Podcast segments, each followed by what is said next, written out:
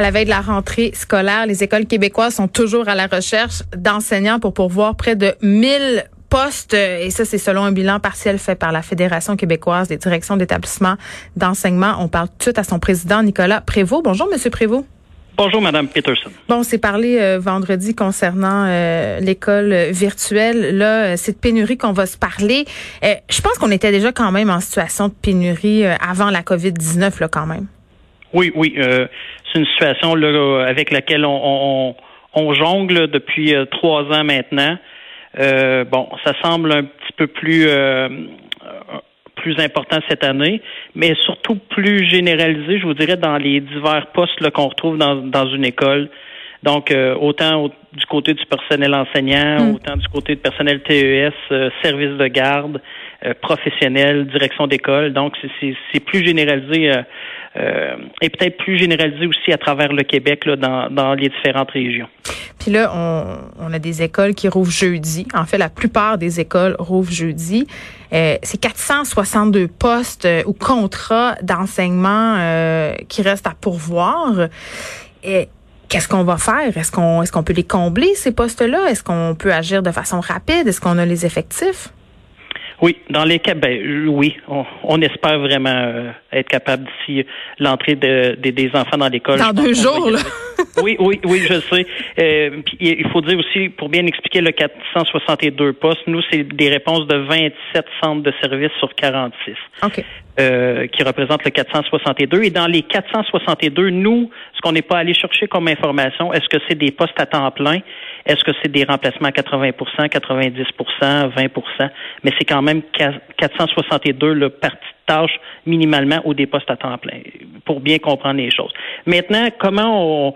C'est une course contre la montre cette semaine euh, des, des, des, des, gens au niveau des services humains, euh, des ressources humaines dans, dans les centres de services, des directions d'école, dans les établissements. Là, on va passer à travers, concrètement, on va passer à travers euh, nos listes de suppléances complètes, complètes. Euh, ce qui voudra dire qu'il y aura peut-être dans cette liste de suppléances-là euh, peut-être des choix là, de personnes qui soient non légalement qualifiées qui pourraient se retrouver dans les classes et aussi on aura des décisions à prendre. C'est-à-dire des gens qui n'ont pas de brevet. on a vu ça là, parfois, là, des gens par exemple qui sont diplômés en histoire, qui ont des certaines dérogations pour enseigner. Oui, oui, ça, c'est une situation qui va qui qui va se produire. Peut-être déjà des, des gens qui avaient donné leur nom dans des banques de suppléance court terme, sont jamais priorisés. On comprendra que dans les banques de suppléance, on va toujours aller en priorité avec les légalement qualifiés, mais parfois on en manque. Donc, on fait appel à des gens non légalement qualifiés qui ont une certaine expertise dans un domaine précis. Donc là, on va passer à travers ces listes-là au complet. On va vraiment fouiller tous les finissants qui sont sortis des, universités.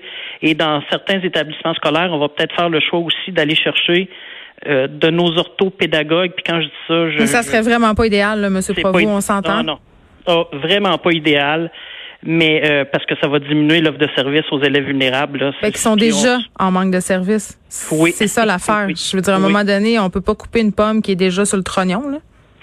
Non, on peut pas. Mais entre un service, vous comprendrez, quand un service régulier en classe mm. à cinq jours semaine, si on n'a pas le, tu quand je vous dis ça, c'est vraiment dans un, il faudrait vraiment pas avoir le choix. Mais entre mettre une enseignante en, classe et ou peut-être offrir du service, puis je sais que c'est un choix, moralement, c'est, écoutez, c'est pas facile, là, mais mm. ça, ça peut être ce type de choix-là qu'on aura à faire, qui va faire que d'ici l'entrée scolaire, oui, on risque de retrouver, d'avoir pas mal tout notre monde. Mais euh, comme je vous dis, là, mais une fois que ça, ça sera fait, par exemple, nos listes de suppléances seront complètement euh, euh à sec. Là. on va avoir, euh, je vais dire, là, vraiment presser, le citron au maximum. Et il faudra pas avoir trop trop de, d'imprévus en, mm. cours de route. Puis ce qui est fou en ce moment, parce que ce phénomène-là, on l'avait connu aussi l'an dernier, mais avec les directions d'école. Je me rappelle avoir fait des entrevues à la veille de la rentrée avec des écoles où on avait tout simplement pas de direction. Il y a des questions d'organisation, des questions budgétaires. Euh, c'est une problématique complexe, la pénurie dans les écoles, surtout euh, à Montréal. Euh, puis là, en ce moment, c'est quand même pas l'argent le problème, là, parce que on l'a vu, là, il y a une volonté du gouvernement de régler les affaires. Là. Les cordons de la bourse sont déliés sur un moyen temps. Oui. Au niveau budgétaire, là, les sous sont là. Mais qu'est-ce qui bloque alors? Écoutez, le, moi, je, je, reviens toujours sur deux, deux choses je pense qu'il faut regarder au niveau des conditions de travail de certains membres euh, qui sont dans, dans les écoles. Si je parle particulièrement des directions adjointes, directions d'école, hmm. j'ai des collègues présentement euh, à travers le Québec qui ont cinq, six, ça va jusqu'à huit établissements, huit écoles différentes. Tu promènes? Ils se promènent, bon, sont plus souvent dans leur auto qui sont présents dans les écoles. Bon, c'est pas ça qui va attirer euh, le personnel en direction d'école. Pour nos enseignants, personnel de soutien, je sais que c'est pas toujours facile. Euh, je pense à nos surveillants d'élèves qui ont des tâches euh, coupées dans le sens ils viennent faire une demi-heure le matin, des fois une heure sur l'heure du midi, ils reviennent à la récréation. C'est des horaires coupés, c'est pas nécessairement des, des aussi. Est-ce qu'on pourrait jumeler ces tâches-là à d'autres tâches? Je pense à nos éducatrices en service de garde qui sont présentes dans les écoles le matin, le midi, le soir. Est-ce qu'on pourrait regarder euh, des fois à offrir, euh, est-ce qu'ils peuvent pas donner un service justement de soutien à nos élèves autres, mais qu'on qu'on qu'on leur donne les les les les, les, hmm. la façon de le faire aussi, là, pas juste dire tu vas le faire, mais avoir les, les outils pour le faire, pour offrir des, je vous dirais, des conditions d'emploi attrayantes pour avoir. Mais le ministre Roberge quand même euh, mis en, en place, euh, corrigez-moi si je me trompe parce que c'est un peu loin dans ma tête, là, mais euh, un, une espèce de programme d'accompagnement là pour justement ces nouveaux profs qui étaient comme un peu laissés à eux-mêmes, mais aussi pour les profs en général qui étaient dépassés. Oui, dans les deux dernières années, on a vu euh, des nouvelles choses euh, être mises en place, surtout pour le personnel enseignant. Euh, pour bon un service de tutorat, d'accompagnement pour les accompagner en, début de carrière, parce qu'on avait malheureusement beaucoup d'enseignants qui quittaient dans les cinq premières années en fonction, qui quittaient complètement l'éducation pour d'autres choses. Il a mis en on a mis le gouvernement a mis en place cette structure là. Le ministère aussi a mis en place un système de bourse euh, pour les étudiants qui s'en vont dans les facultés d'éducation. Euh, bon, c'est déjà deux bonnes euh, décisions de prise, deux bonnes choses de fait pour attirer des gens en éducation.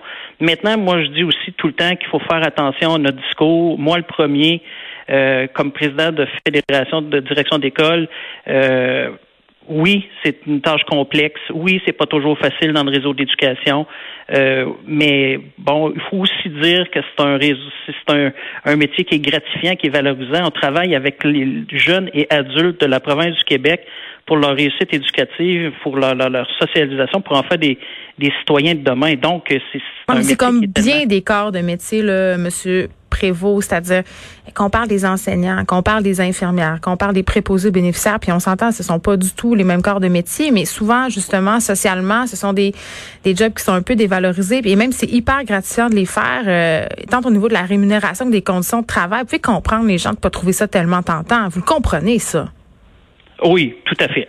Euh, tout à fait, je, je, je, je, comprends. Parce que quand on parle, euh, bon, je vous parlais tantôt d'aspects peut-être au niveau des conditions qui sont plus techniques, mais si on revient sur le côté salarial, euh, écoutez, il y a aussi euh, du chemin à faire à, ce niveau-là. Je ne m'en cacherai pas. Euh, mais bon, c'est ça. présentement, le pouvoir attractif là, dans les différentes sphères de l'éducation, on sent qu'ils sont pas là. Même s'il y a une petite amélioration au niveau des, des inscriptions dans le dans les bacs en éducation dans la dernière année. Mm. On sent qu'il y a encore du chemin à faire, mais on travaille présentement avec le ministère à trouver des solutions à court terme mais aussi des solutions à long terme, parce qu'on sait que cette problématique-là euh, va être récurrente l'an prochain. Bon, là, votre compilation euh, a été présentée au ministre Jean-François Robert. Ça a été quoi sa réaction? Ben, écoutez, M. Robert est, très ouvert et, et surtout très sensible à, la problématique là, qu'on vit présentement au niveau de la pénurie de, personnel qui s'est, comme je disais, élargie dans les nombreux domaines. Mm-hmm. Bon, là, on est vraiment en discussion, en, recherche de solutions à court terme. Écoutez, on a des rencontres, euh, trois rencontres de cédulés euh, cette semaine où on aura ces discussions-là euh, pour trouver des solutions pour présentement, là, pour s'assurer d'un service adéquat à, nos, à nos élèves, jeunes et adultes mais aussi pour essayer de trouver des, des solutions à long terme. Ben oui, parce qu'il va en falloir euh, des solutions à long terme aussi, mais à court terme, ça demeure préoccupant, surtout que c'est une année où on aura besoin de beaucoup de ressources, pas seulement financières, mais humaines. On a besoin de tout notre monde pour accompagner euh, les élèves, les parents et dans cette rentrée historique qui ne ressemblera à rien de ce qu'on a connu auparavant. Oui. Écoutez, à court terme, euh, euh, est-ce qu'il y a du, est-ce qu'on peut regarder vers des, des, options vers nos enseignants retraités? Est-ce que hmm. moyen Comme on a rappelé des, préposés et des infirmières? Ben pourquoi pas? Euh, on a des enseignants retraités qui sont peut-être prêts à lever la main présentement à venir donner un coup de main au réseau euh, euh au réseau d'éducation. Est-ce qu'il y a des choses à regarder aussi du côté des universités avec nos stagiaires qui sont déjà euh, en stage 4? On sait que le stage est quand même de longue durée. C'est une période de 3 et 4, mais est-ce qu'on peut regarder des choses aussi?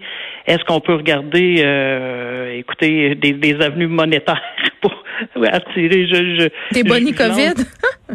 je ne sais pas qu'est-ce qu'on pourrait trouver, mais euh, écoutez, c'est toutes ces discussions-là, on, verra là euh, euh, cette semaine où, où nous mènera mm. les solutions, parce qu'il y a beaucoup de validation à faire. Mais oui, je crois qu'il y a un travail important à faire pour pour que tous nos enfants là, du Québec puissent avoir accès à une, éducation de qualité. Nicolas Prévost, merci Nicolas, qui est président de la Fédération québécoise des directions d'établissements d'enseignement. Vous l'avez entendu, là, les enseignants à la retraite, levez la main si ça vous tente de venir aider. Je pense que le réseau a bien besoin de vous. On se parlait du manque de personnel euh, dans nos établissements scolaires. Quand même, 1000 postes sont à combler et la rentrée euh, approche à grands pas.